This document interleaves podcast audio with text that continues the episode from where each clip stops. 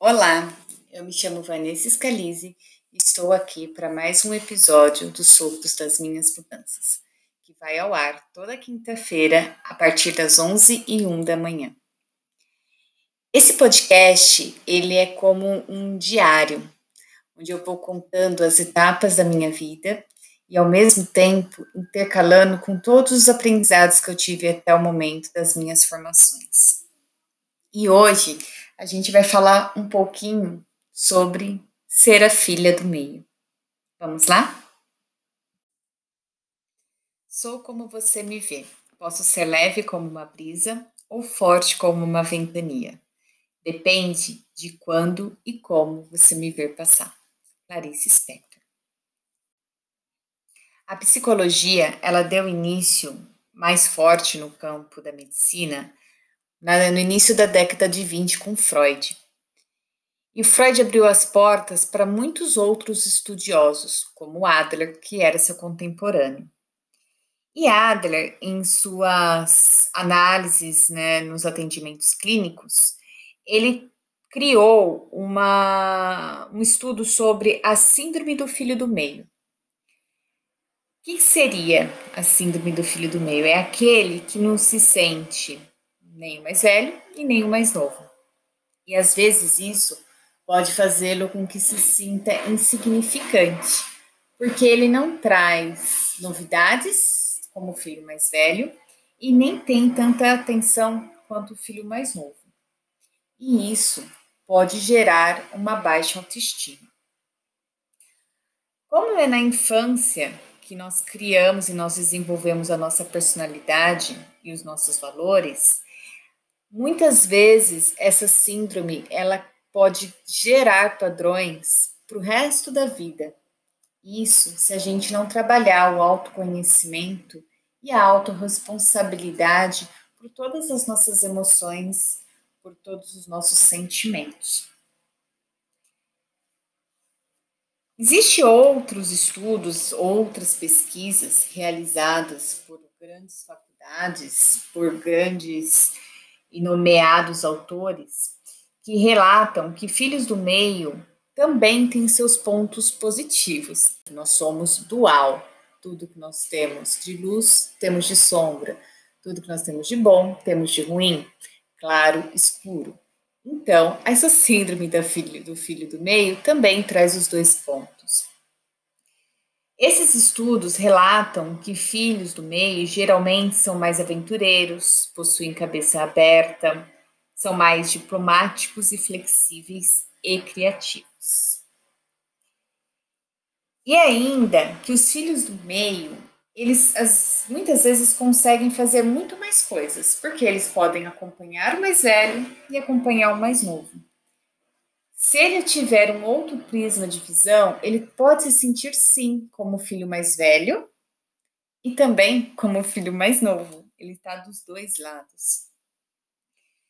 E apesar da má fama que o, o filho do meio são vistos como ovelhas negras ou criadores de problema, que se rebela e cria confusão, um esforço desesperado para chamar a atenção, a gente também pode trazer como que são o centro calmo da relação. São os mediadores. São o caminho do meio. E eu? Eu sou a filha do meio. Como é isso para mim? Quando eu nasci, a minha irmã mais velha, ela já tinha quatro anos e quatro meses.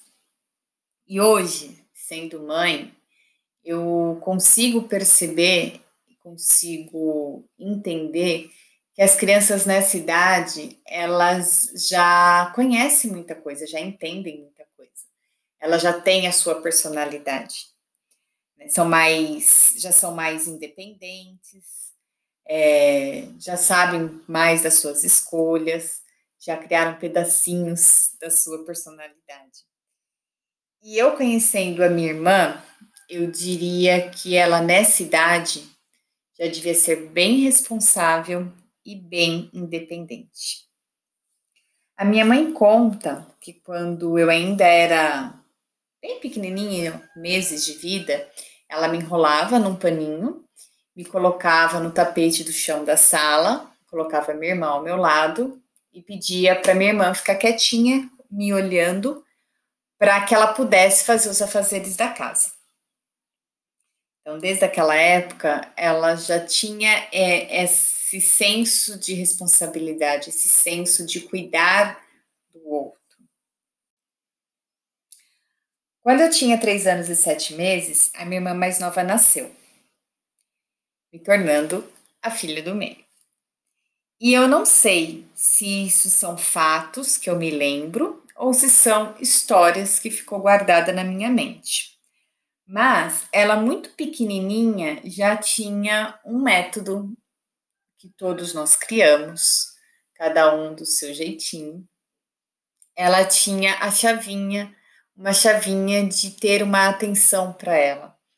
Ela, quando começava a chorar, ela prendia o fôlego.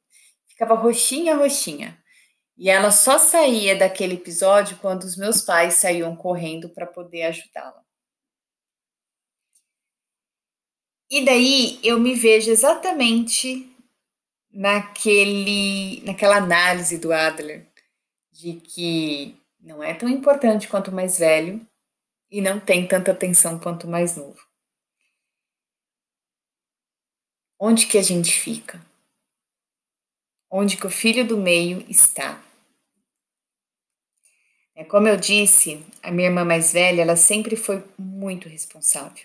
Ela sempre foi a responsável.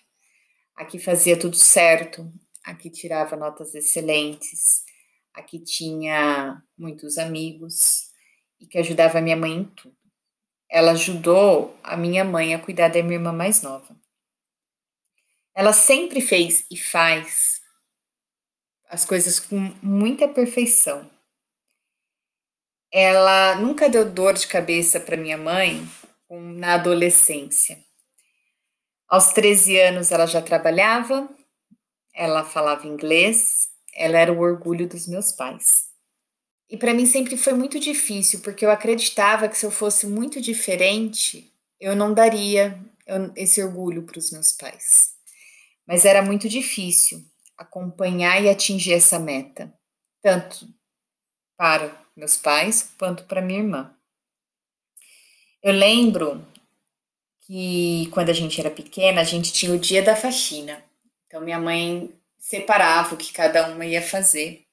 E eu era responsável, entre algumas outras coisas, a tirar o pó da casa, da, dos móveis, e depois colocar as coisas no lugar, né? Porque faxina é aquela coisa, você bagunça tudo e depois você põe tudo no lugar.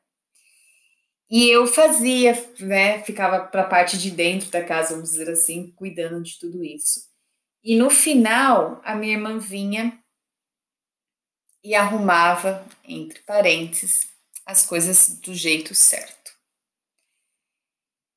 E eu recebi isso por muito, muito tempo na minha vida como uma crítica, como um você não sabe fazer, como você não é boa o bastante.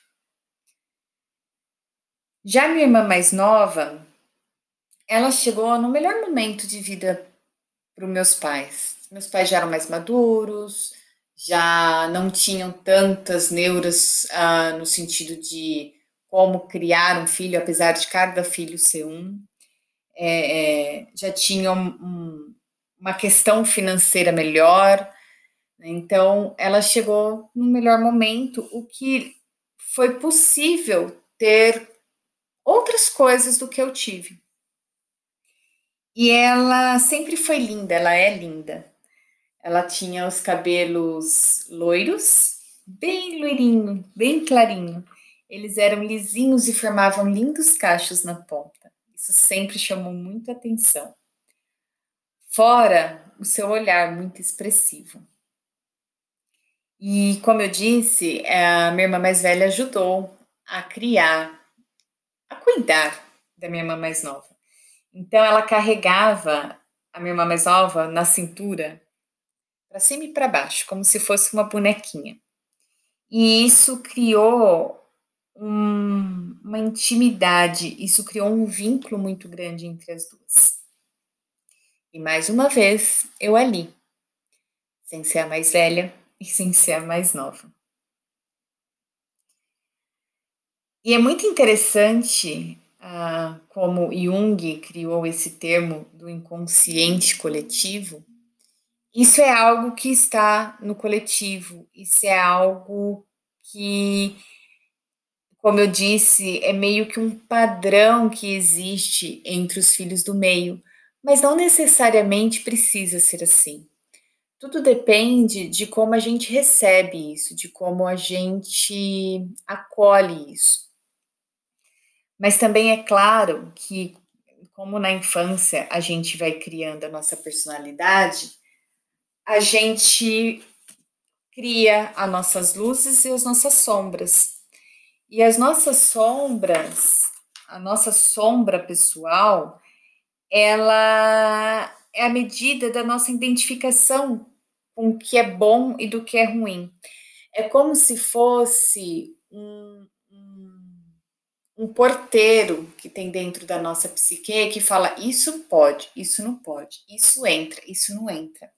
E tudo aquilo que a gente enxerga como ruim, como não bem acolhido pelo outro, como feio, tudo aquilo que, que a gente percebe pelos nossos prismas, pelas nossas emoções e sensações que não agrada o outro, a gente não não deixa entrar. O porteiro ele separa, ele cria um, um, um senso, sabe? Isso não pode. Então ele vai para a caixinha negra. E por quê? Porque a gente busca ser amado, a gente espera ser amado. Então, se eu faço algo que não é bonito, que não é legal, que não é simpático, que que não é gentil, eu não vou fazer o outro me amar. Então, automaticamente eu guardo, eu escondo. E essa sombra, ela tá ali realmente para como, como se fosse para nos proteger. Né? Ela tá, ela age como um sistema imunológico psíquico né? É, e ela é diferente de pessoa para pessoa, de família para família, apesar desse inconsciente coletivo. Só que quando a gente começa a se trabalhar, quando a gente começa a nos conhecer, quando a gente assume que muitos pensamentos, emoções e sensações fomos nós que criamos pelos nossos prismas, a gente também consegue enxergar as coisas boas das relações e de, de tudo que nos envolve. Então, eu digo que, sendo a filha do meio, eu também tive privilégios, eu também tive coisas muito boas. Né? Eu pude é, desfrutar dos momentos de brincadeira, de diversão da minha irmã mais velha com os amiguinhos mais velhos. Então eu pude brincar na rua até tarde da noite. Eu pude participar dos bailinhos, aqueles que, faz, que aconteciam ah, nas garagens, onde a gente dançava lenta com a vassoura. É, eu soube o que, que era brincar de carrinho de rolemã, de bolinha de gude. É, tudo isso, se eu paro para pensar, ele é antes do meu período, da minha, né, da, da idade dessas brincadeiras. Mas como eu tinha uma irmã mais velha, eu pude desfrutar de tudo isso. E quando a minha irmã mais velha passou, ela e os amigos passaram a, a, a estudar e trabalhar em outros horários, a minha idade também me permitiu voltar para brincar com a minha irmã mais nova. Então, eu brincava de professora, onde, como eu era mais velha, eu podia ensiná-las as coisas que eu já sabia. Eu brinquei de Barbie, aliás, a minha primeira Barbie eu ganhei junto com a minha irmã mais nova. Eu brincava de Turma da Xuxa, onde a gente cantava e a gente fazia passinhos.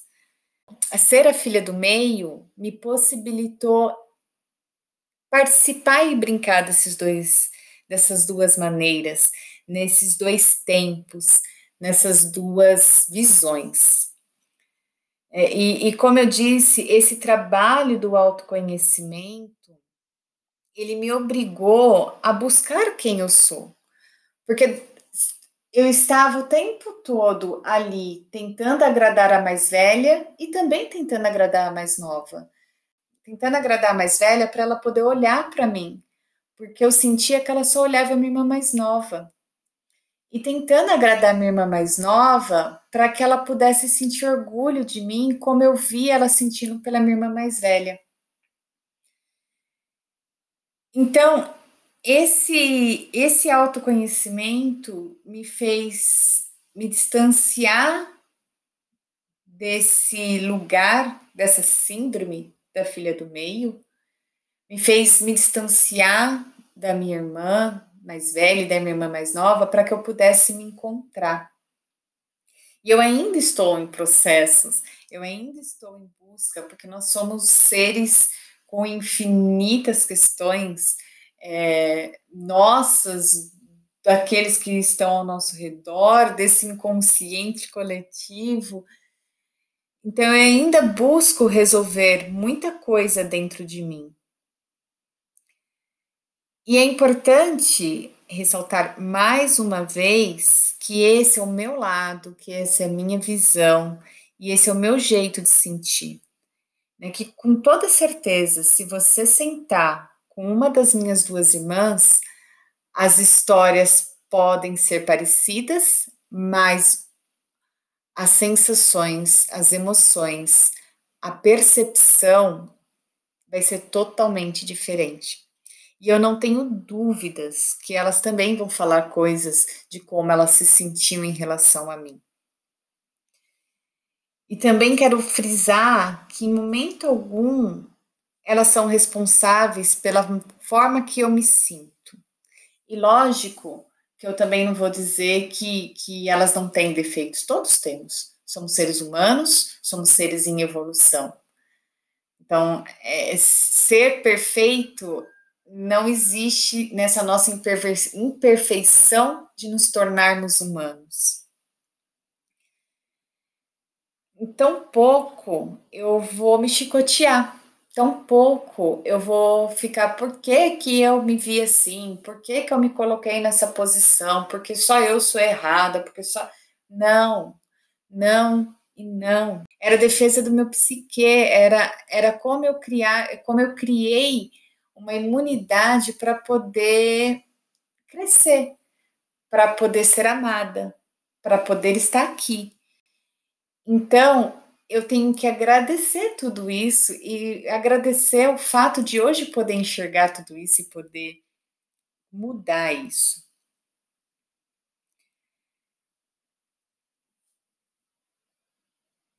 E eu também não vou me sentir culpada, porque isso seria autoflagelo.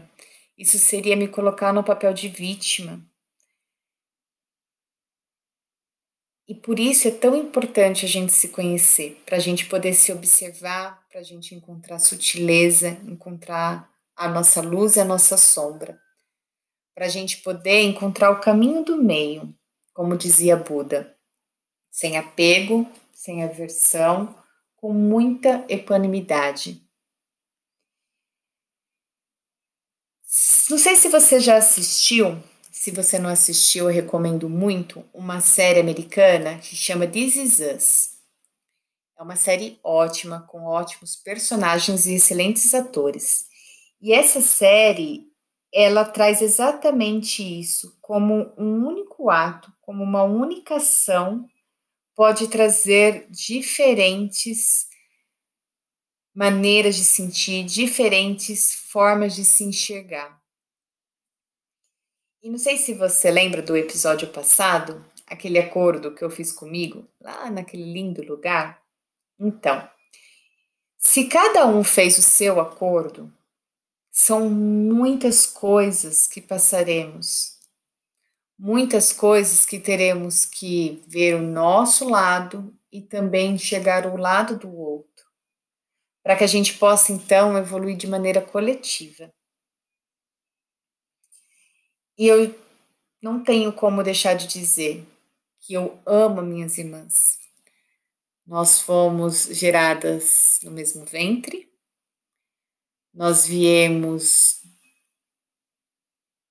das mesmas sementinhas, da mesma árvore genealógica, fomos nutridas e alimentadas pelo mesmo sangue, pelo mesmo amor, debaixo do mesmo teto. Cada uma da sua maneira, cada uma do seu jeitinho, e tudo depende de como a gente vê passar.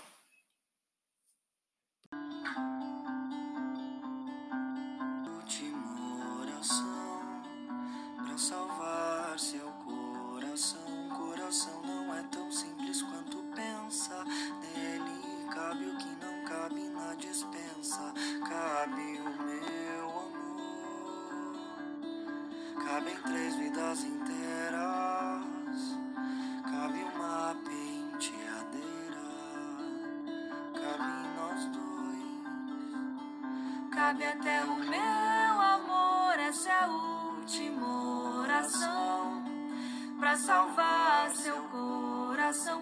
Coração não é tão simples quanto pensa.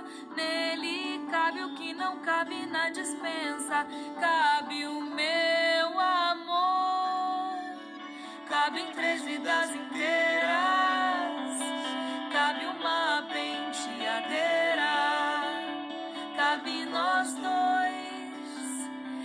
Até o meu